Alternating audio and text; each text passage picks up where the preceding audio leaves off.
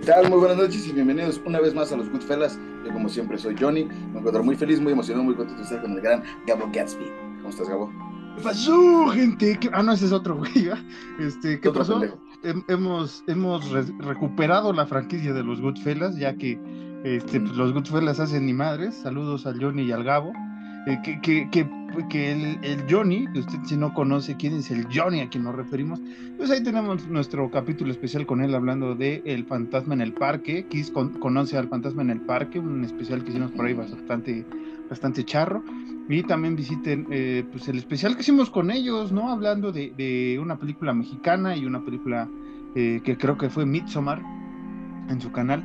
Ahorita no hacen ni madres, no se suscriban con ellos, mejor suscríbanse con nosotros. Pues aquí estamos Porque vean esos capítulos, yo también aparecí en uno, en un especial con, con Johnny hablando sobre una el película. de los siete de Chicago. Siete- exactamente, eso también Qué iba. gran que- película y, y- y salgo yo. ¿Qué más quieren? ¿Qué más quieren, carajo? Sales tú en el video, no, no sales de la película, hay que aclarar. Ah, sí, no. Yo grabé un piloto con ellos o un video por ahí perdido de, de Juanito Escarcha, nada más lo publicaron, me hicieron perder mi tiempo, pero bueno, Qué saludos. triste, güey. Saludos a, a- esos dos güeyes, pero también saludos a la gente que sí está activa, Alan, como el tío Gentai que el pasado sábado tuvo ahí al, al Axel E. Art, al Axel Arts, algo así se llama este, este vato que hace, pues, pues usted sabe, mangas de estos eh, fan arts, ¿no? Que le llaman, este, y, y demás cosas. Chequen su, su arte, está, está chido. Este, ¿qué más hay que mandarle saludos, Alan? Pues creo que ya a todos los que nos escuchan, todos los que se han sus- suscrito, todo el mundo en general, amigos, enemigos, este, conocidos, no conocidos, eh, gente de Twitter, gente no de Twitter, saludos a todos. Saludos a todos. Saludos al pinche pelona que debió poner su madre ayer. Es ¿Quién una es, historia graciosa. Ah, eso ni siquiera creo que ni siquiera sabe quién soy, no, pero pues quién es, güey. Shh, Cámara, hijo. Son dos, ya cantamos el tiro. Eh, Al Alan, hijo de la. sí. ¿Qué pasó, Márquez? ¿cómo has estado esta semana este, sumergida en el terror? ¿Qué, qué te sumerge? ¿Te sumerjo más? ¿Te saco? Este, ¿Qué quieres que haga? Me gustaría que me sacaras la leche y unas galletas, Marquitos, porque ya es tarde. Y eh, ¿recuerdas tú que te dije que estaba viendo 1922 de- en, en Netflix? Ajá. Pues ya la terminé de ver y es una, es una buena película, buena adaptación. Sí, sí recomendable, la verdad. Recomendación de la semana. Nunca hemos dicho esto. Recomendación de la semana. Mm, Fuera de la cartelera. Es este. Ajá. 1922. Que usted, que usted la pueda ver en Netflix. Y usted todavía tiene este plataforma de streaming que ahorita anda en decadencia un poco. Pero pues a ver qué tal le va. Eh, ¿Qué más? Eh, del terror. Pues yo no he visto esta semana. Creo. ¿Sabes qué me pasa? Que después del COVID tengo unas lagunas mentales bien gachas, güey. Entonces ya no me acuerdo de muchas cosas. Es más, ni interactuar con personas este, que no estén cercanas a mí, güey. No sé interactuar. Saludos a todos mis compañeros de trabajo. Este, de la escuela, me refiero. Saludos. Bueno, por eso siempre, desde que te conozco eres así. Ah, sí, pero ahora, ma- ahora es más remarcado, güey, porque re- realmente estoy en mi, en mi mundo. Gracias a todo el mundo. Este, usted está escuchando esto y yo, para la próxima semana, usted tal vez me escuche afónico, de una vez le va a pedir una disculpa.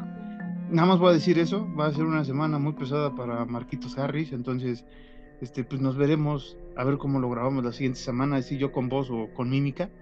Ya veremos si tra- traemos a un traductor de señas para que usted que nos escuche sepa lo que estoy diciendo, ¿no?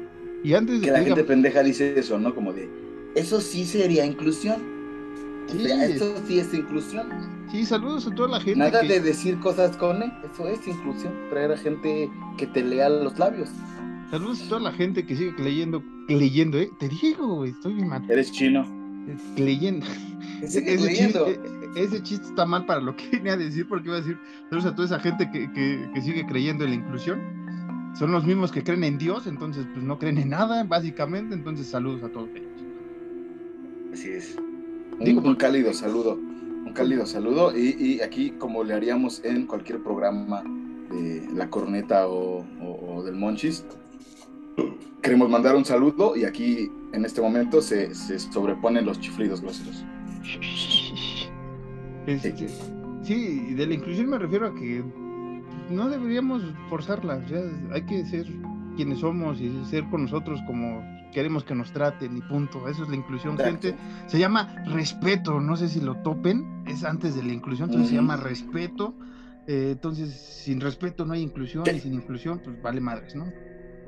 Que lo hemos aprendido, no, no a la mala, pero sí como lo, hemos aprendido por, por, a base de chingazos, de chingazos figurativos, que yo personalmente, y lo voy a decir abiertamente, yo, yo, yo me considero una persona que piensa que la inclusión o el, el, el, el, que se llama el compañero, entonces pues es una pendejada, pero sí a la gente le hace feliz que le digan así, si se siente bien, que les digan así, no nos cuesta nada, hermano, al final del día no nos afecta nada, si, esto es una pendejada lo que decir, pero si una persona se eh, identifica con una boa constrictor y gusta que le digan así, ¿qué chingados te quita? ¿Qué chingados nos quita? Entonces, esa es la verdadera inclusión, el respeto, como dijo Marquito, y pues ya. Sí, porque recuerde usted que el respeto al derecho ajeno es la paz, ya lo dijo Cabecita de Algodón, que, citó a, a Benimito de las Américas, pero eso, eso no nos importa aquí. Pinche, pinche pendejo, personaje idiota Benito Juárez. Pero eso, eso no nos importa aquí porque no nos, aquí no hablamos del terror y el horror de este país, que por cierto, Alan, viene a colación del tema que vamos a hablar más adelante porque estamos comenzando nuestro mes patrio, porque mira, ahora sí como dice el meme, ¿no? Todo, todo el año hemos mentado madres de, ser mexicanos, pero mira, yo no nací ser mexicano, fue la suerte y Dios que me trajo aquí, básicamente, ¿no? Yo no nací ser mexicano. Sí, no sé qué dije. Búrlate, búrlate, te digo que tengo. No, no, no, está bien, mira, pero, pero sí, como dice. Eh, yo no pedí, sí, ya, ya me yo no pedí, pero no, no, mira, como bien, como bien lo dice, sí, nosotros no pedimos ser mexicanos y sí nos hubiera gustado nacer en otra parte del mundo. Como Guatemala, no, saludos a la gente de Guatemala. En cualquier parte del mundo, menos Centroamérica, Sudamérica y Latinoamérica en general. Pero. Pues saludos a todos, tenemos gente allá que nos oyen en Argentina, en El Salvador, en el, en el Chile que te sientas y en el que te picas y en el que te gozas, este, en muchos lados. El que, el que, el que se te fue sin pagar. Ya, ya, ya. ya, ya, ya, ya, Este, tú empezaste. No, tú empezaste con, con, con, que me sacas la leche. Ajá. De pecho. Eh, señor, yo me siento muy contento este día, no por ser mexicano, porque realmente no es algo que me enorgullezca al 100%, pero me gusta mucho esta fecha porque se traga bien bonito. Entonces, güey, no, no me gusta el pozole, güey, pero las tostaditas, las quesadillas. O sea, me caga ser mexicano, me caga el pozole, pero mira, las tostadas. Listo, el tequilita. Pero el tequila lo puedes tomar todo el año, güey. También el pozole. Lo hacíamos, lo hacíamos de antaño, tomar todo el año tequila. Tú no estuviste aquella vez que fuimos con el buen amigo, este, el buen amigo Randy y el buen amigo Steven a ver este, a Gloria Trevi en, un concierto gratuito. Pero, y fue, fue justamente el 15 de septiembre. No sé dónde estaba yo, tal vez en otras partes de las latitudes mexicanas y me arrepiento. Yo creo. No, lo sé. Pero este comienza nuestro mes patrio, Alan, comienza nuestros temas favoritos de cuatro semanas consecutivas hablando del cine de terror nacional. Estamos viendo si la próxima parte de esta temporada ya metemos ahora sí eh, asuntos más latinoamericanos, eh, alguna película o hacer una biografía en general del cine eh, pues, latinoamericano de terror. Lo tengo que hablar con mi comparsa que es el Alan. pero eso no viene a colación, sino porque... ¿Qué pasó, Alan? que hay muchas cosas genuinamente buenas en Latinoamérica de terror. O sea, ya en general, ya dejándonos de bromas y de, tonterías. Hay mucho cine muy bueno, hay muchas eh, eh, documentales o docuseries o lo que quieras de terror muy bueno en Colombia, en Argentina, que son los que más o menos me acuerdo que haya visto. Pero te apuesto lo que quieras aquí igual. Chile tiene joyitas escondidas, güey, Guatemala, güey, El Salvador tiene cosas bien chidas escondidas, porque realmente no lo voy a decir chupándonos este, nuestros, nuestros respectivos miembros como latinoamericanos, pero es que aquí vemos el terror muy distinto a como se ve en otras partes. Aquí tenemos leyendas y, cosas muy distintas a como se ven en otras partes, por eso siento yo que el terror sí es muy distinto. Sí, y, no somos fáciles de impresionar en algún sentido. Bueno, aunque últimamente sí, con el conjuro y demás, pero somos un público que, como dice Alan, el terror lo vivimos diferente. Y no solo porque se experimente 24/7 de los días, ¿no? De, este, de, nuestras vidas, el terror de salir a la calle, el terror de muchas cosas que, que se vive en países pues latinoamericanos de pues ahora sí que de inestabilidad y demás cosas, social, económico y demás. Un día puedes estar en el top y otro día te estás vendiendo abajo de un, de un puente, ¿no? Ya ni sé qué digo. Pero lo que quiere decir Alan, sí, hay, hay muchas películas, yo he visto muchas películas de, de, terror eh, latinoamericanos muy bien hechas, sobre todo también comedias de terror bien, bien, bien establecidas también, que, que, me han divertido, me han flipado, dirían los, los españoles y que me han gustado mucho más que la, algunas comedias de terror eh, estadounidenses, sobre todo. Porque la otra vez que hablamos de Shaun of the Dead, que, que, la manejamos como terror comedia, creo que ese tipo de comedia inglés es el que más. Pues, Alan y yo no, sí nos, nos cagamos más de risa. Que si nos reímos en South Park, que si nos reímos en Los Simpsons, en otras series animadas de comedia, pero depende mucho de la traducción, no es más allá de, que la vemos en inglés o algo, sino los tropicalismos que tiene el, el, doblaje. Es que generalmente, me voy a atrever a decirlo, Marquitos, hablar por ti, eh, a Marquitos a mí nos gusta mucho el humor negro en, en, las películas, en las series, en las caricaturas, pero sin estar tan saturado de humor negro, que sea como que vaya fluyendo naturalmente. Que no sea como que a huevo metan a un niño en silla de ruedas y a fuerza tengan que hacer un chiste sobre esa mamá.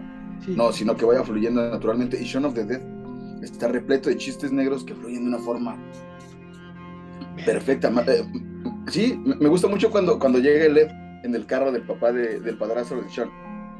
Y dice una cosa nada más así, bien pendeja. Son dos palabras que a mí me hacen cagarme de risa. Que el güey llega y es como de, Sup niggas.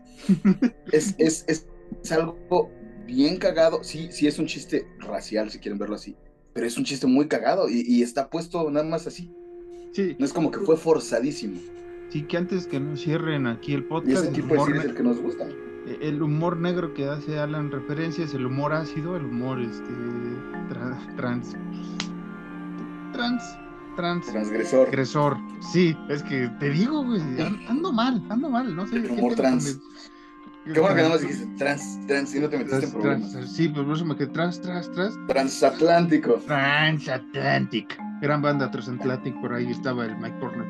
Este, pero sí, hoy vamos a hablar de, de, un director mexicano ahorita, después de la cartelera, pero antes vamos a dar una que buena, una, una que otra buena noticia en el una que buena. terror.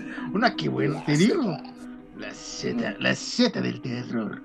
Este, en, la, en la semana eh, salieron las primeras imágenes ya oficiales de Hellraiser, la nueva versión en Hulu para estrenarse el 7 de octubre. Que octubre, eh, eh, hermanitos y hermanitas del terror, se viene muy chingón. Carnalitos y carnalitas, carnalitos dice la, y carnalitas. La, este... Dice la, la, morrilla esta de la familia de 10, güey, la que es hija de, del Adolfo. No, tiene rato y Carnalitas. Yo pensé que iba a ah. decir Carnales, como. Carnales. Como maestro Claudio. saludos, saludos a Claudio. Carnales. Este. Sí, es carnales, hoy vamos a hablar de terror, carnales. Esta, nueva película de Hellraiser, nueva adaptación, con que eh, con una nueva Pinhead, digo una nueva Pinhead porque Pinhead va a ser femenino, no tengo nada en contra, a mí me gustó la idea de cambiar realmente, lo único que sí estoy un poco en contra, pero eso ya, ya es para mí el fanatismo que tengo, ¿no? En, cuanto a este, este asunto. Eh, Son tus abogados, que dejes de hablar. No, sí, sí. Ok, ya me metí en problemas. No, este es el asunto de, que no es Kirsty Pinhead. En los cómics, después que hizo Cliff Barker hace un par de, hace unos 10 años más o menos, Kirsty tomaba el, manto de, de Pinhead entonces es ahí donde me choca, pero no estoy diciendo que va a ser una mala película, sino que me hubiera gustado ver este personaje tan icónico de la saga tomar el manto, porque su historia es muy, muy, muy, muy, muy entretenida en los cómics, cómo es que se convierte en Pinhead, en Pinhead todo lo que vive para, para llegar a este punto. pero no me cierro, estoy, estoy muy, muy optimista en octubre, como lo decía. El, el, si no mal recuerdo, creo que el 2 de octubre se, se estrena Terrifier 2, una gran película con el Art Clan, que también ha sido la, una de las más revelaciones del terror reciente, ¿no? En cuanto a, a, íconos, junto con Black Phillip, lo puedo poner, ¿no? De, de, de personajes tan icónicos. Ratman también, últimamente con, con VHS, también la rompió este personaje. Pero Terrifier 2 parece estar a la altura, va a estar muy chingón. Eh, me parece que el 3 se estrena por ahí el, eh, la segunda temporada de Chucky. Después vendría esta de, de, de, Hulu, de Hellraiser, el 7. Y pues terminaríamos, entre comillas, terminaríamos el 14, este, si todo bien va, de octubre con Halloween Ends, que últimamente ya están anunciando muchas cosas, muchas imágenes, mucho merchandising está saliendo de esta película y parece estar a la altura de, de, de, del cierre de una gran saga de, más de 40 años. Entonces, Alancito, eh, creo que son las, eh, creo que es la única noticia esta que, que, puedo comentar ahorita de Hellraiser y que salió también, este, ¿cómo se llama? El tráiler ya de, Winnie the Pooh, el asesino. Sí. Entonces, entonces, la vamos a hablar, vamos a buscarla, nos comprometemos Alan y yo aquí hoy, eh, el día que está grabando esto, no vamos a decir la fecha. Eh, Alan estaba mostrando el, el póster de Terrifier 2 para la gente de YouTube. Lo, estamos, mm. lo compartimos ya en redes sociales, arroba horror nights-mx. Pero me comprometo con Alan a hablar en los primeros capítulos del próximo año 2023 de mm. la película de Winnie the Pooh. ¿Y te parece pues que, es... haga, te hagamos que, que, te parece que hablemos no, no de la saga tal cual, pero de, de las dos películas de Terrifier la próxima sí. semana. Sí, la señor. próxima semana, la próxima, el próximo añito, iniciando año, podemos. La próxima mitad de temporada. Podemos iniciar con esos dos temitas que, que tengo ganas de abordar contigo. Yo también. Yo también. Y a ver qué otros temas por ahí salen a la luz. Séllelo, caballero. Lo sellamos aquí con un pacto de, de, de cámaras y de micrófonos. Un erupto de de hombre que no me salió. Alan, Pero, por mí. Sí, este... sí, sí. Fíjate que, no sé, o sea, estoy como eh, expectante, güey, de la de Winnie the Pooh, güey. No sé, siento que no va a estar tan estúpida como yo pienso, güey. Espero que me calle la boca, güey. Porque generalmente sucede ese tipo de cosas. Que tienes expectativas súper altas de cosas de ese estilo y es como de, ay, no, está bien pendeja. Entonces, yo, yo, yo, a mí me pasa al revés. Es súper estúpida, pero me gustaría que fuera como, oye, güey, estuvo buena. Pues sí, pues ya, ¿qué puedo decir a la, más caído de los Lo único que podemos decir de ahorita es que para Winnie the Pooh todos estamos listos, güey, para verla. Exactamente, así como ustedes están listos también para escuchar la nueva cartelera de esta semana, no sabemos quién la va a decir, tal vez sea Alan otra vez, porque ya vimos que, que Alan tiene el don, tiene el toque para, para improvisar y no estar leyendo como su servilleta luego y lo hace una toma, que es lo más interesante, nunca se ha equivocado. Todo, todo, todo lo que usted escucha cuando Alan habla, como ahorita, no hay segunda toma. Por eso el podcast es tan natural, porque no vamos a repetir lo que acabamos de decir. Y fíjense que mm. hemos hecho varios intentos, ajá, de... de, de, de Al principio, no, sí. De, de pues, ser profesionales y todo, pero pues no somos profesionales ni en la vida. Entonces, ¿por qué en un Exacto. podcast? Eh, por eso tampoco hay una video reacción de unos, de unos trailers que habíamos hecho, porque de plano, este, pues no, no salió como esperábamos. Como esperábamos, sí, sí, sí. Y, y fíjate que sí hicimos de, de, eso de los trailers, de uno de ellos, sí hicimos dos tomas. Sí. Pero ya pero no ya... era natural. O sea, sí, exactamente. De, ya sabemos qué va a pasar y está casi. Entonces, para nosotros es lo natural, así es. No hay guion. No, hay apuntes, entonces... eso sí. Entonces, pero guion nunca. Si en un... Ah, espérame antes de irme, y esta es noticia, noticia, noticia, noticia, porque iba a decir de trailers como Halloween que reaccionamos. Noticia bomba. Noticia, si es noticia bomba, la, tú la disfrutaste, yo la disfruté, y no sé si fue esta semana o la semana antepasada, no lo recuerdo. Uh -huh. Videojuego de Killer Clowns from Outer uh, Space sí. va a salir.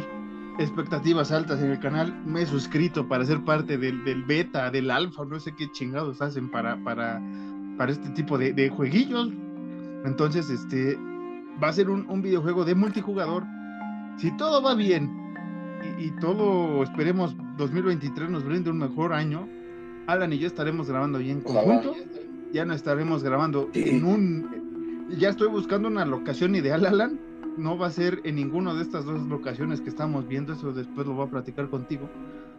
Pero, pero nos comprometemos a no sé cómo chingados vamos a hacer, pero vamos a hacer un gameplay, un, un, un, un, streaming o algo, mientras usted nos ve jugar o escuchar cómo jugamos Killer Clouds from Outer Space, porque es una de las películas que más hemos disfrutado, una de las franquicias que más, franquicias entre comillas, este, que más Alan y yo tenemos esperanzas de que reviva de alguna manera, y bueno, el videojuego era una manera de, de regresar a esa icónica película que tantos, tanto amamos en el podcast.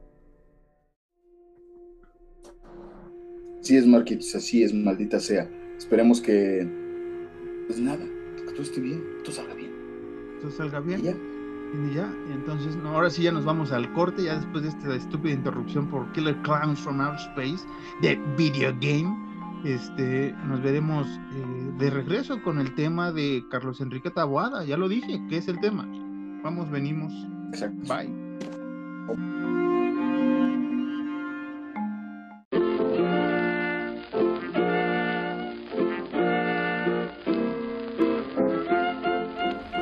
No le ocurre nada a su televisor. No intente ajustar la imagen. Ahora somos nosotros quienes controlamos la transmisión. Esto es la cartelera Horror Nights. Invitación al infierno, The Invitation.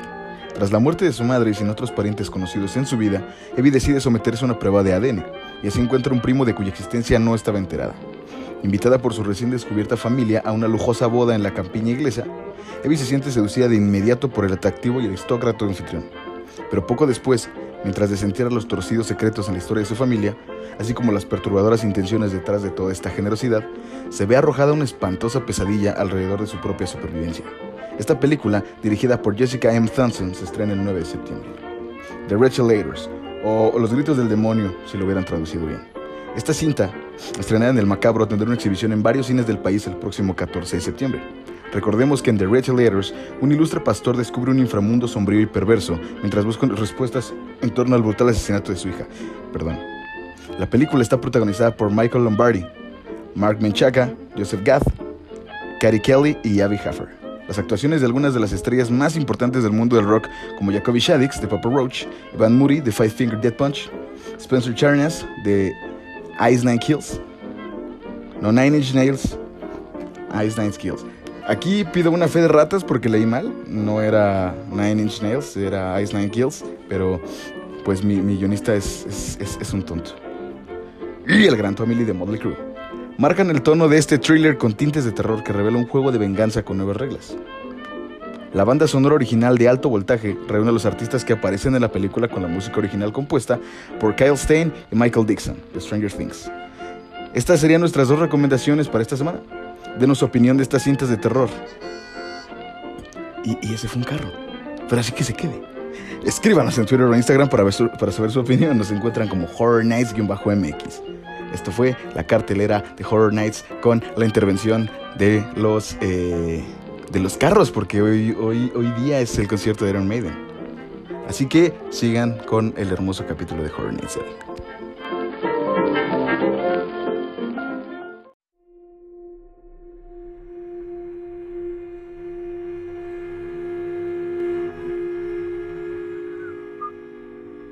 Oye, qué buena cartelera como siempre. Últimamente hemos mejorado mucho.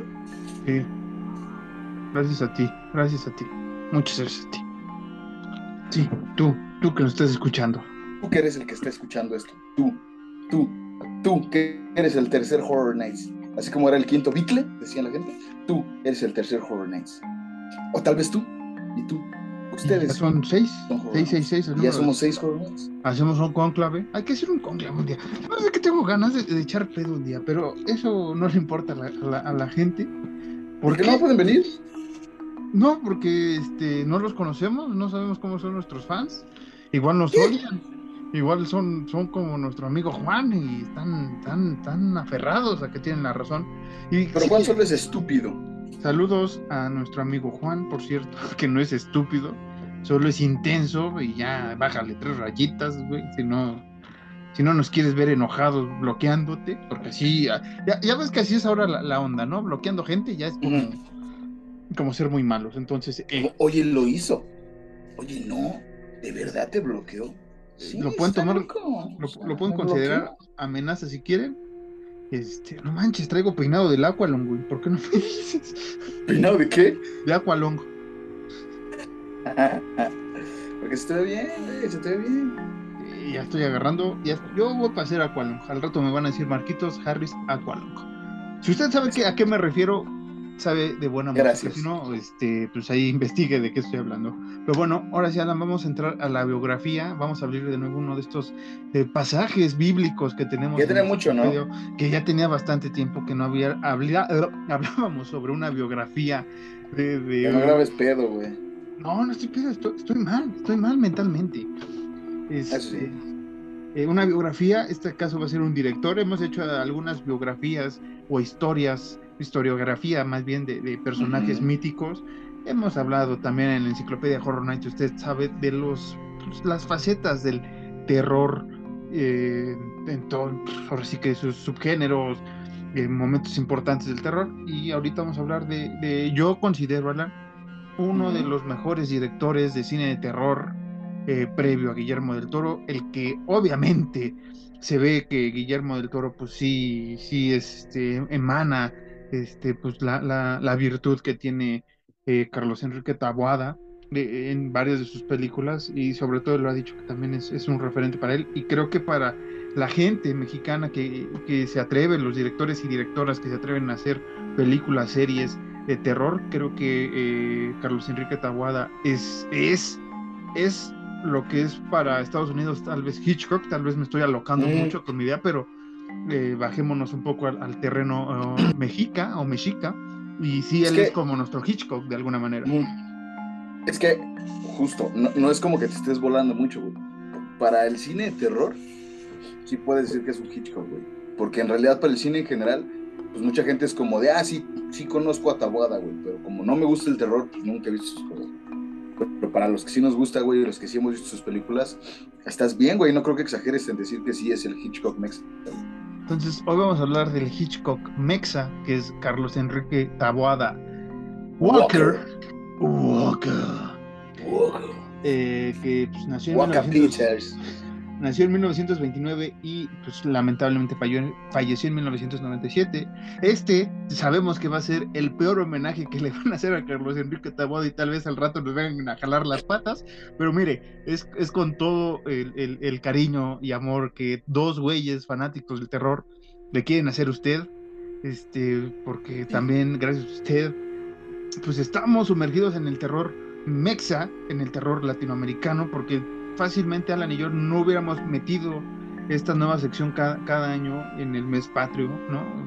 Para honrar al terror a nuestra manera en el cine mexicano. En esta ocasión, todo septiembre se va a hablar del cine nacional de terror.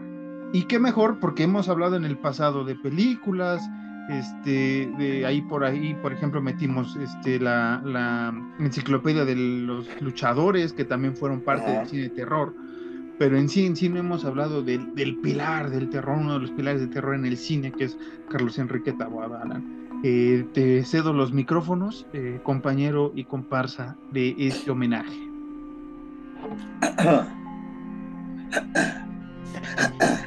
Como el Nelson.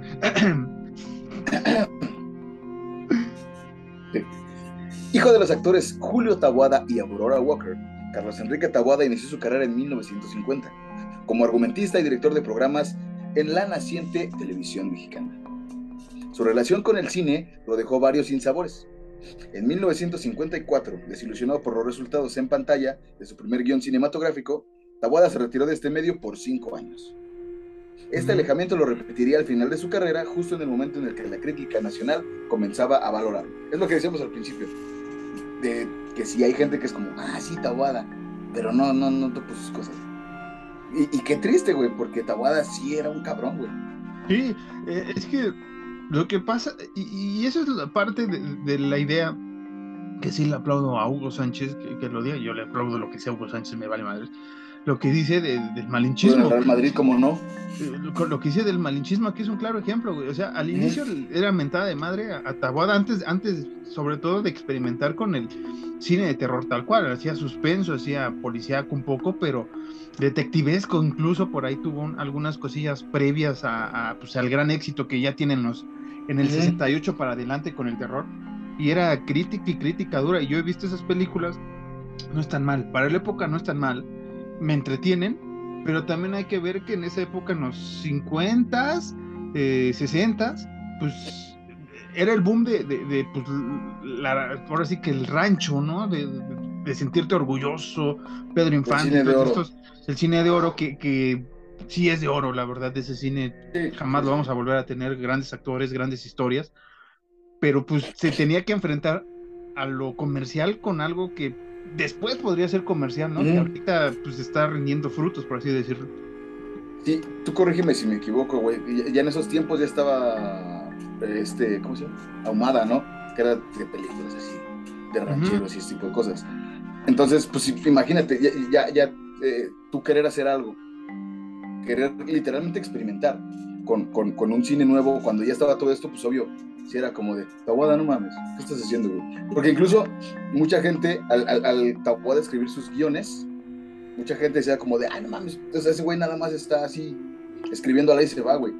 Pero no, o sea, realmente él estaba experimentando todo el pinche cine, o todo la, la, la, la mmm, no sé cómo llamarle, el gran potencial que tenía, todo lo estaba plasmando, güey. Uh -huh, sí, no estaba escribiendo a la y se va, este güey estaba plasmando cosas, güey, como le venía a la cabeza chido. Y mucha gente en ese tiempo no lo, no lo, no es, no es que no lo valorara, pero realmente no lo tomaban en cuenta. No lo tomaban en cuenta y también, pues, eh, por ejemplo, ahí vienen en el 68 y 70 películas importantes de terror en, de Estados Unidos, ¿no? O sea, El bebé de Rosemary, por, por, ahorita me acuerdo de eso. Este, obviamente también psicosis, ¿no? Que, que, tengo una anécdota chistosa con psicosis de parte de mi abuelita que llevaron a, a, mi tío a verla. Entonces, pues, era un bebé, güey. Entonces, pues, digamos que de ahí nació un trauma que nadie ha podido solucionar. Saludos a mi familia. Pero, este, pero sí, o sea, el terror nunca lo hemos visto. O mucha gente fanática, eh, fan. O sea, tenemos aquí tres niveles, ¿no? Fan fanático mm. y súper fanático, ¿no? Alan y yo estamos en dioses maestros fanáticos, pero pues eso no Tú más, tú más. Muchas gracias. Este, pero el, el, el, fan casual, vamos a llamarlo así, pues la neta, el cine mexicano de terror no lo ve, o sea, no lo sí. experimenta. Y lamentablemente se están perdiendo de joyas como las que vamos a mencionar. Y tal vez muchos, entre guasa y guasa, como Alan lo hicimos también previamente hablar de, de, de Carlos Enrique Taboada, pues metimos este, Vacaciones del Terror, porque ha tenido un boom últimamente Vacaciones del Terror con Pedrito Fernández. No sabemos por qué, este, la verdad. Es una buena película, hasta eso. Buenos efectos, este, realizan Vacaciones del Terror, vamos a llamarla así. Bien, bien buena. Ajá. Pero, este digamos que lo que hizo Carlos Enrique Tabada, pues sí, era suspenso y terror chingón, o sea, terror sabrosón mexicano, que, que te digo, mm. después lo vi con Guillermo del Toro en, en, en algunas de sus películas o capítulos de La Mano Negra, ¿no? Pero, pero, o sea, es la esencia, güey, ¿no? Es, es, es, es lo que nos sí. Mano Negra, este, La Hora Marcada también, o sea, muchas muchas. La hora muchas... marcada, güey, no mames, yo no me acordaba de eso. Incluso ahora, eh, recientemente, con este, lo que la gente cuenta, que también ha venido un boom de nuevo, con lo, mm. de, lo que la gente cuenta y que al parecer están bien las historias, pues sin Carlos Enrique Taboada no, no, no habríamos tenido lo que tenemos hoy como terror nacional. Y es que desafortunadamente, como, como bien lo dijiste, de que el fan casual del terror no está interesado en el cine de terror mexicano, es por la misma culpa de los mexicanos, porque incluso ahorita lo podemos ver, y antes era muchísimo más, como lo dijimos, porque sacaban cine, te iba a decir a lo pendejo, pero no, sacaban cine a granel. Entonces, y aquí es lo mismo, aquí, si tú no tienes una película, perdón, si tú no tienes una película que sea de comedia, que sea de, que sea de comedia romántica, que sea una rom-com que le llaman, no te toman en cuenta, güey. Eh, ahorita, si, si, tú, a pesar, vamos a cualquier güey, que ya eres un parado así en, en, en, el cine mexicano, quieres experimentar con una película de terror, güey, te van a decir como, no, no, no, güey, eso no vende, güey. eso no vende para nada, güey. Tráete a Omar Chaparro, güey. Tráete a Alexis Ayala, a Marta Higareda y a, y a esta. ¿Cómo se llama esta otra chica? Una rubia, altilla, flaca. No sé.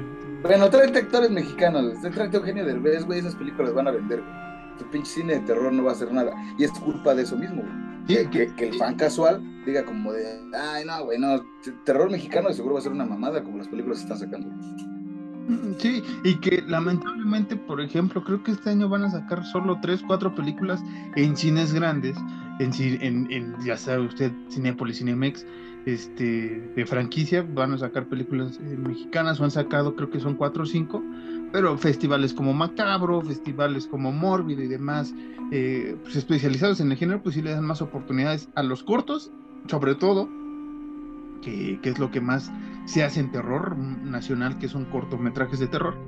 Y sí, algunas películas que no son muy este, comerciales, como dice Alan, Mm, y es culpa también de- del fanático en general, ¿no? O sea, si no veo algo parecido al conjuro, no. Y hay películas que yo he visto los trailers y he dicho, ah, esa es una mamada, no, no la voy a ver. Y ya la he visto y digo, ah, güey, me cayó el hocico. En películas mexicanas digo, está muy buena, está interesante y, y no pasa nada, güey. O sea, no es como de, eh, me siento mal y, y nada. No, hay películas que se dicen de terror mexicanas que están bien.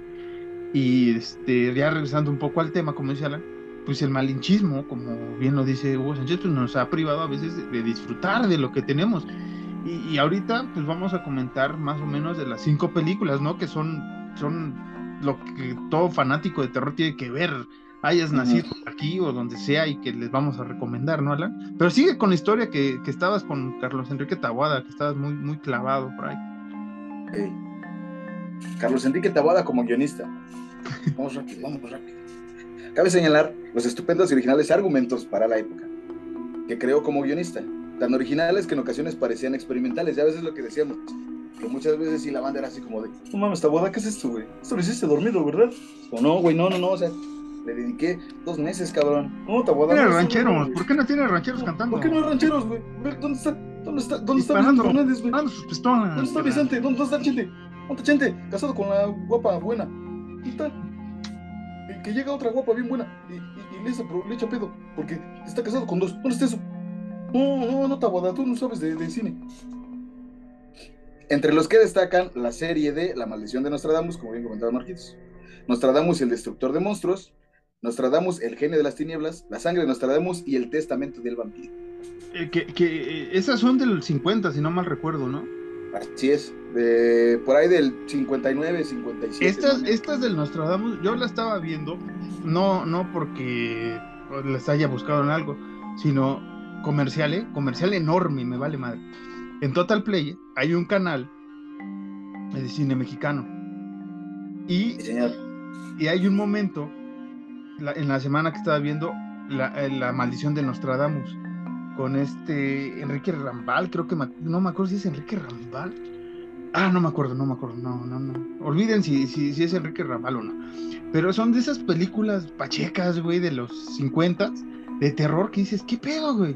Me está Ajá. gustando. Pero no es que fuera tampoco una película, güey, era una miniserie, una cosa rarísima que, que pasaban antes de, de, de, de los, de las películas, porque me lo contaba mi abuelito que les pasaban como cortos, este, así como, y si viene la próxima semana, ¿qué pasará con él? Averígüelo la próxima semana, Mm. aquí en su cine favorito. A ver, digo las cosas. ¡No más! No, no, che, ¡Ay, la no más! ¡No más! Ajá. Entonces, este, sí lo estaba viendo, y ahorita que dijiste ese, la del testamento del vampiro, también la andaba viendo, y son cosas muy pachecas, güey, pero muy disfrutables, o sea, Ajá. jo- joyitas Es que que- dices, güey, qué chingón. Es que, sí, mira, voy a, a- a- tirarle caca rápido, pero al mismo tiempo defenderlo. Si tú ves una película de, de, de Taboada o, o una miniserie, por ejemplo, El Testamento del Vampiro, a medias vas a decir, esta chingadera no tiene ni pies ni cabeza, güey, ¿qué es esta madre, güey? Pero si la ves desde el principio, güey, te vas a dar cuenta que es como de, ah, ok, güey, sí está bien volada, sí. Posiblemente Taboada estaba hasta la madre de LSD cuando escribió esto, güey, pero está bien chido. De opio, ¿no? Era más común el opio Sí, sí, sí, sí, de opio, de opio y marihuanas. y de marihuanas en aquella época. Ajá. Sí, pero sí me acuerdo de esas, de esas, de esas que acabas de mencionar de Nostradamus y, y el vampiro. Y Alan sabe que también por ahí tuve mi época, tengo mi época ocultista de, de Nostradamus y tengo mis libros ahí de, de- de ese pedo y, y es uno de los genios. Pero me gusta, güey, porque la de Por a raíz Nostradamus, de este disco de Judas, ¿no? todo a raíz del disco de Judas Priest Nostradamus también, también benefició un poco a que me investigara un chingo de cosas, pero antes tenía ya el, el piquillo. Este, esa de Nostradamus, eh, esa, esa de Nostradamus, recuerdo que es el nieto, güey, o el hijo de. Nostradamus, tal cual. Creo que es el hijo que también, pues ya Nostradamus tiene 500 años muerto o algo así, y el Ah. hijo sigue viviendo y quiere hacer lo mismo, entonces está, está muy pacheca la onda y, y sí, es, es cosa divertida, pero divertida bien de terror, güey. Sí es como, mames, qué chingón, güey. Nunca la he visto, güey. Y sí me dan ganas. Búscala, búscala, está, está, está chidilla. Continúo. Todas estas fueron rodadas en el año de 1959. Todas, güey. Ese mismo año, que fue tan prolífico que además escribió cuatro películas. Y escribió otra serie de cintas como son Aventuras de Chucho el Roto, Captura de Chucho el Roto y La entrega de Chucho el Roto. Aquí nos damos cuenta mucho cómo Tabuada sí era de, de- de- no tanto, no como tal trilogías, pero sí de seguir como las Sí. películas que tenían. Ujú. No era como, y, y no está mal, no está, no está nada mal, pero me refiero, voy a ponerlo como ejemplo. No era como Guillermo del Toro, que fue así como de que hizo una película y al otro año o hace tres años después hace una completamente distinta, no. Tabuada sí era así como de, ya hice estos 400 guiones, güey. Chingue su madre, ya. lo- que Ya lo voy a resumir en tres películas, güey, vámonos. Lo voy a resumir en dos películas, güey, no mames. Así era Tabuada, y así era el genio, el genio de Tabuada. Eh, eh, eh, El día de hoy sí vamos a estar como, como coloquialmente decían los, los abuelos, como novia de pueblo, güey, desviviéndonos por Tabuada.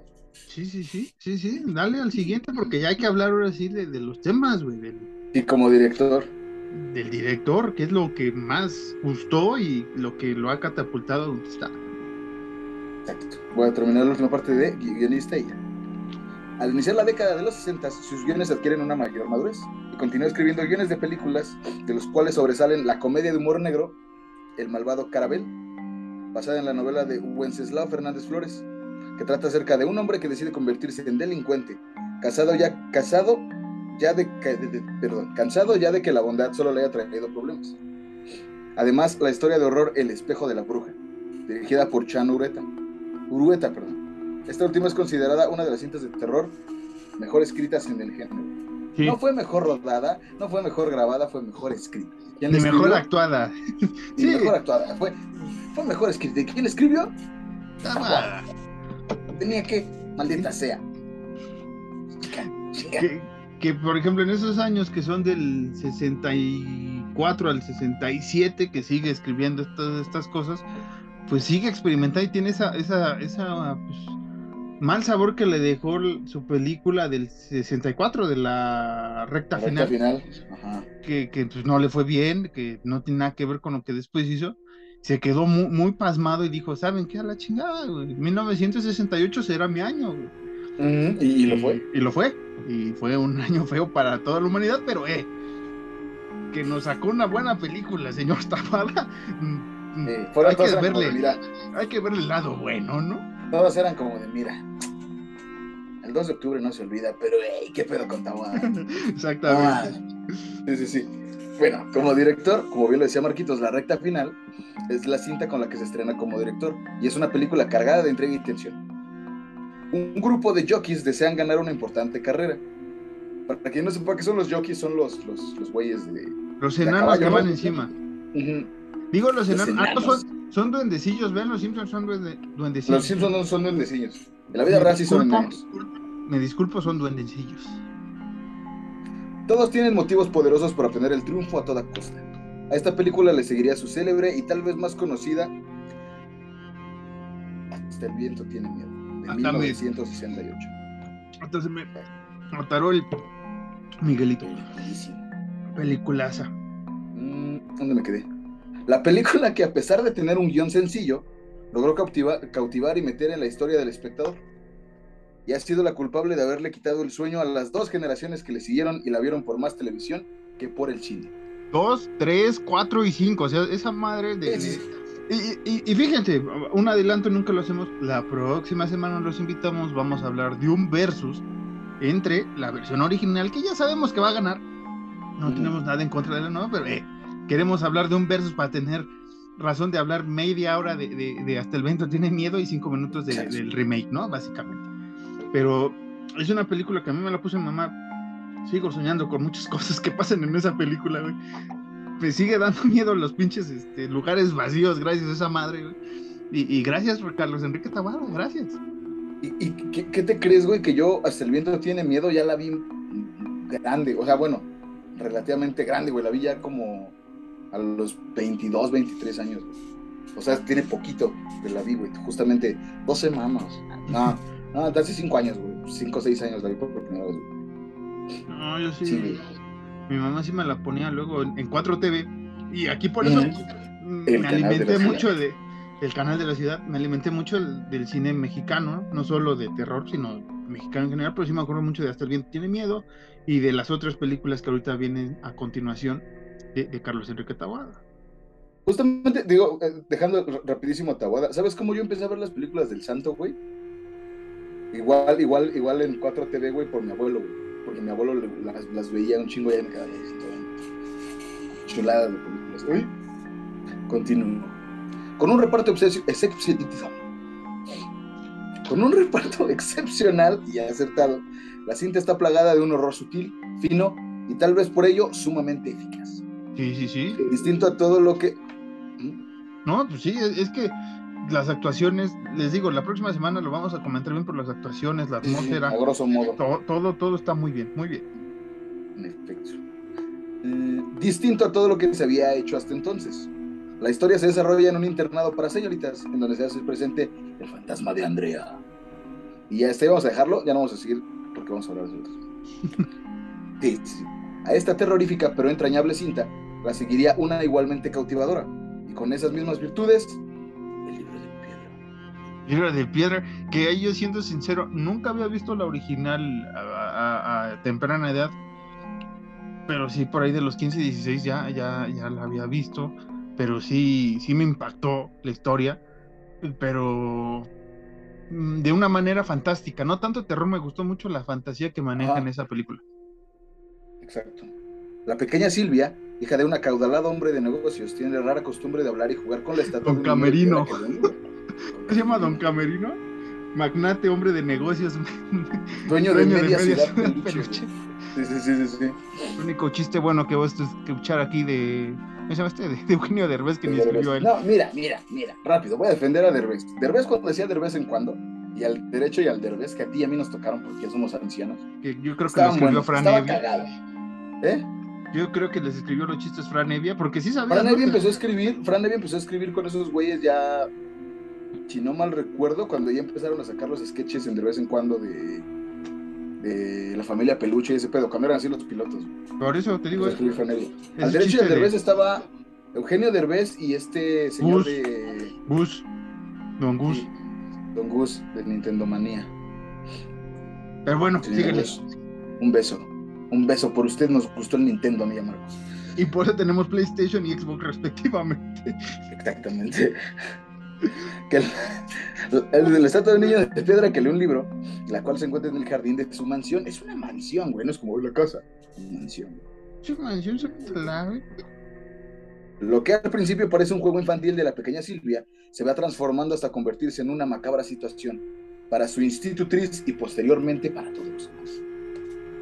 Después de, estas dos después de estas dos exitosas cintas, tendría un receso dentro del terror gótico, como se le ha calificado a estas dos producciones.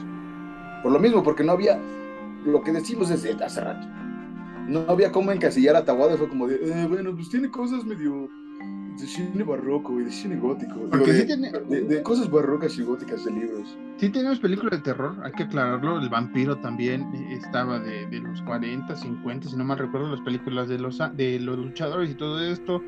Sí había películas de terror, pero lo que hizo Carlos Enrique Tawada, como dice Alan, no lo pueden encasillar tanto ahí porque no era un terror eh, de monstruos, que era lo básico que, se hacía eh, en México, fue un terror bastante diferente, ¿no? O sea, fantasmas, eh, fantasía, este, ahorita vamos a ir con otras bastante también, con, con, algo macabro que es, son entre apariciones, pero no son apariciones, o sea, son, son, son posesiones, no son posesiones, o sea, sí, se, sí, se la, sí se la bañó. Sí se la bañó. ¿Te imaginas que hubiera, ¿te imaginas que hubiera hecho Carlos Enrique Tabuada con un Bela Lugosi actuando para él? Uf. Ahí, ahí los perros. Son los de los vecinos, me están aventando los perros los vecinos. Qué bonita forma de continuar. Después de estas exitosas cintas, tendría un recedo dentro del terror gótico, como se le ha calificado a sus producciones. Y vendrían cuatro interesantísimas cintas de suspenso, escritas y dirigidas por él, todas rodadas en 1970, porque Tabada no se andaba con mamadas. Tenía mucho tiempo libre, además. Además.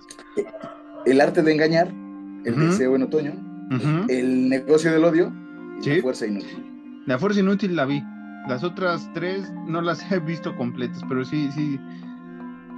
Yo fíjate Sí. que no he visto ninguna, pero el deseo en otoño sí la he escuchado. Sí he escuchado de la película, pero nunca he visto ninguna de esas. Ay, sí, sí, sí. Sí he visto alguna que otra por ahí. En estas cuatro cintas de un suspenso inquietante, sus personajes están ausentes de toda carga maniquia. No existen ni buenos ni malos, solo situaciones que los llevan a cometer bajezas o crímenes, dándoles a las historias un carácter además de Hitchcockiano, enormes cualidades dramáticas. Y es que es eso, güey. Justamente lo que decía Marquitos, Tabada no era como de, y no porque estén mal, porque también nos gustan mucho las películas de monstruos de antaño, güey, y las del santo. Pero Tabada era como, no me voy a ir a la fácil, como el santo contra las mujeres vampiro, el santo contra eh, el chupacabras. Tabada fue así como, yo me voy a ir a lo cabrón. Yo soy Tabada y grabo 7000 películas en un año. Mm, Aunque las distribuya yo ahí en pueblos, ¿no? En, en- en carpas. Así como le hizo Molotov cuando sacó este. no ¿Dónde acuerdo jugarán, la- ¿Dónde jugarán las niñas? Ah, sí, sí. Es que decir lo de, lo de lo de Hit Me, pero no. Sí, cuando sacó de dónde jugarán las niñas que nadie quería venderlo, salió Molotov a, a, a, a- a bo- a, este, a votar, que se le dice, ¿no? A botear. El chiquito así tabobada. Fue mi película. Pero imagínate los rollotes, pues eran los pinches rollotes así que han de pesar una barbaridad.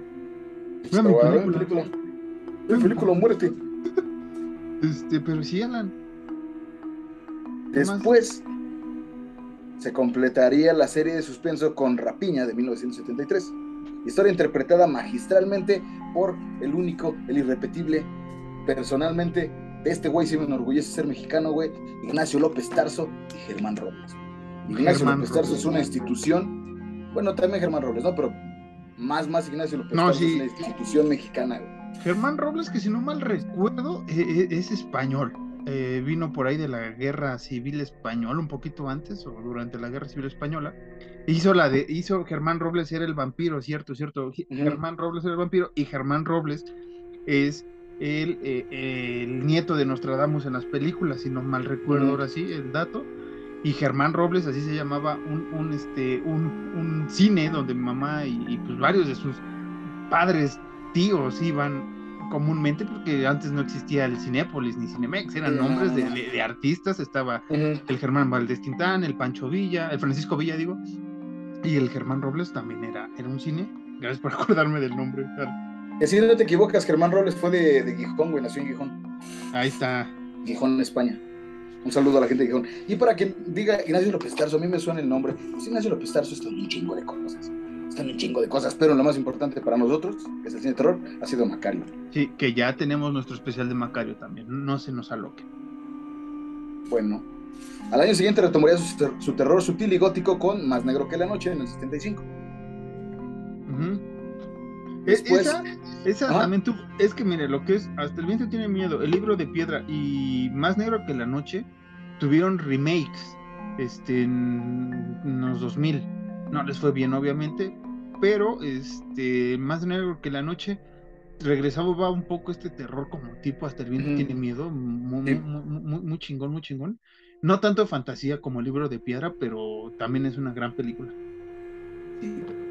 Después, La Guerra Santa en 1977, que es una obra más ambiciosa y más costosa. Tawada la dirige y la escribe con suma maestría. Pero, inexplicablemente, luego de la bien lograda La Guerra Santa, Carlos Enrique Tawada se aleja del cine por siete años. Escribe un guion únicamente, La Coyote en el 83, para luego reaparecer con otra joya del misterio. Y qué bonito se lee aquí, el misterio taboadiano. el tahuadiano. Voy a hacer una, una tesis ya del tahuadismo. Pues. Aquí, aquí hemos inventado el eguerismo y hemos descubierto el tabuadismo. ¿eh? Usted cheque playeras que digan eguerismo y tabuadismo queremos. ¿cómo no? Bueno, pero como dije, para luego reaparecer con el trabajo del misterio del tabuadismo, que es igual una pinche peliculísima, que igual es famosísima, conocidísima y es a huevo que alguien la tiene que ver. Veneno para las alas. Y que todo el mundo se ha cagado. Es así, todo el mundo, todo mundo que, que la mencionan. Creo que es la más sobresaliente de Carlos Enrique Taboada en cuanto a popularidad. Mm. Siendo sincero, porque creo que todo el mundo ha visto Veneno para las Hadas. Y lastimosamente las otras tres, que, es hasta El viento tiene miedo, el libro de piedra, más negro que la noche, pues no, no son tan, tan populares pero son buenas, como toda su filmografía y sus guiones. Pero sí, Veneno para los Hadas, ¡pum! Otra vez le, abrió las puertas. En el 84, otra vez el terror sobresalía ya. Ya venían series también por ahí de terror mexicano. Entonces, digamos que Veneno para las Hadas les abrió de nuevo el camino a, pues, un Guillermo del Toro, ¿no? Y demás directores que se atrevieron a hacer cosas diferentes. Y causó, y causó traumas en la gente, ¿no? Más las niñas que jugaban a yo quiero ser bruja, no, ya no quiero ser bruja. Sí. ¿De qué te vas a disfrazar este, este, este día de, los santos difuntos? ¿De bruja? No, de bruja no. Oye, Matilda, ¿quieres ser brujita año? No, no, ni madre. Matilda. No quiero. A diferencia de lo ocurrido con sus tres primeras cintas de este mismo corte, fue Hasta el viento tiene miedo, el libro de piedra y más negro que la noche, Tawada recibió excelentes críticas por Veneno para las Hadas. La cinta que fue estrenada en el 84 fue galardonada con cuatro premios Ariel. Los premios Ariel aquí en México son. o eran, ya no sé si estoy diciendo. Son, son, todavía. ¿Todavía? Bueno, es el máximo galardón al cine aquí en México. Incluyendo los correspondientes a mejor película y mejor director. Sin embargo, las precarias condiciones de su exhibición y las escasas ocasiones en que ha sido transmitida por la tele mexicana han provocado que esta sea la menos conocida de las cintas de terror dirigidas por Carlos Enrique Tawa. Ahí yo, siento, que está mal, porque yo creo que es la más conocida. O sea, la, o sea, todo mi círculo que conozco, tú, Alan, este, de la universidad, sobre todo, que pocos veían terror, muchos decían veneno paralizado, ¿no? Le decías, libro de piedra, hasta el viento tiene miedo, este, más negro que la noche, es como, de qué me hablas? Es como, pues es Enrique Tabuada también. Como, no, es que nada más te manejo veneno. Que ese es el pedo, porque, por ejemplo, no, nos voy a dar una chupada de huevos ahorita extraordinaria pero para la gente que nos gusta mucho el terror y la gente que conocemos de terror, güey, pues Veneno para las Hadas es... Pero la mayoría de la gente que ha visto una o dos películas de Tawada o que conoce a Tawada es como... Hasta el viento tiene miedo, güey. Sí, güey. Para mí es, como de, güey, todo lo demás me gusta, pero hasta tiene miedo, tiene, tiene pues, marca registrada de terror muy chingón para mí. Y este... Y pues sí. Y, termino. Veneno para las Hadas también sería su última película dirigida pues posteriormente se dedicó a la producción televisiva y a la escritura de argumentos para otros directores, hasta su fallecimiento en 1997. En sus últimos años, escribió, dirigió y produjo algunos capítulos de la serie de televisión La telaraña, que fue de 1986 a 1988. Serie muy polémica en su época y con guiones muy bien elaborados. Carlos Enrique Tabuada nos ha dejado, el teléfono, un legado muy, muy cabrón en el cine y literalmente fue un parteaguas este cabrón para, para, para el cine en general, para el cine en general como es, como, como, más en México, pero como es estructurado el día de hoy. Yo siento que sin Tawada no, no se hubieran aventurado a hacer la de Kilómetro 31, que, que es un cine de terror muy, muy, muy distinto en México a, lo que se manejaba. Sí, sí, sí, este, las series, ¿no? La telaraña que hizo, después lo que vino de la hora marcada, este, más recientemente lo que la gente cuenta, todas estas, eh, todas estas series de terror, pues hay que agradecerle a Carlos Enrique Taguada, que era un visionario en el terror mexicano y que lo hizo excelente. Y que, pues sí, como decía Alan, eh, es uno de los mejores que tenemos en el país. Las palabras que dijo Alan, creo que con eso podemos concluir el, el, tema, ¿no? Porque lo, lo dijiste de una manera excelsa, hermosa y bonita. Pero sí, el heredero tal cual es Guillermo del Toro. No sabemos quién sea el heredero de Guillermo del Toro. Guillermo del Toro, sí. pero Carlos Enrique Tabada sí dejó, sí dejó mucha, mucha, mucha escuela. Este, no solo Guillermo del Toro, Guillermo del Toro, digamos que es el, la estrellita, ¿no? su alumno más avanzado, pero les digo, todo lo que se hizo en la hora es el Wonder Boy. Ajá, todo lo que se ha hecho en el terror nacional últimos, en los últimos años que bajita la mano va bien, este, pues hay que agradecerle a él. No, no nos quedamos con los monstruos, como dice Alan, nos atrevemos a buscar otras cosas, a, meter ya nuestras leyendas, que ya teníamos nuestras leyendas también, lo mencionamos al inicio, ¿no? Que una pena que, que, pues Macario no haya sido por él, ¿no? Porque hubiera cerrado un círculo perfecto de, escrito, me refiero, ¿no? Es un círculo perfecto, pero no importa, o sea, Carlos Enrico Tabada con todo lo que hizo, merece este y más homenajes por parte de todos los fanáticos del terror, por todos los mexicanos, y este, y nada, ahora sí me siento orgulloso, güey, de, haber compartido micrófonos contigo, hablar de este, de este señorón. Es que esta fue la magia que hizo, güey, o sea, no fue eh, el, el, voy a seguir haciendo, tengo, tengo la inquietud de hacer cine de terror, voy a seguir haciendo cine de monstruos, o voy a seguir haciendo lo que hacen los, los, gringos, ¿no? O, terminar de, o, más bien, saltar el charco, los monstruos de los gringos aquí, no, ese güey fue como de, voy a hacer lo que lo que para mí va a dar miedo, güey. O sea, voy, a, voy a, no va a ser un Frankenstein, no va a ser un hombre lobo, güey. Va a ser una pinche estatua de un morro, güey. Va a ser eh, un fantasma de una niña que fue brutalmente asesinada, güey. O sea, ese tipo de cosas. Y no sé, no sé, no, no, no hay más que decir. No, exactamente. Quiso, escribió sus historias de terror para él, como creo mm. que Stephen King una vez lo dijo, yo escribo para mí y es lo que me da miedo y es lo que quiero que te dé miedo. Un juego para vos, mamá, decía Maradona. Y Carlos Enrique Taboada lo hizo de esa manera. como dice Alan, no hay más que decir, nos tenemos que despedir, se ha acabado el tiempo de esta hora marcada, espectros y espectras del terror. Qué buen, qué buena, qué buen final.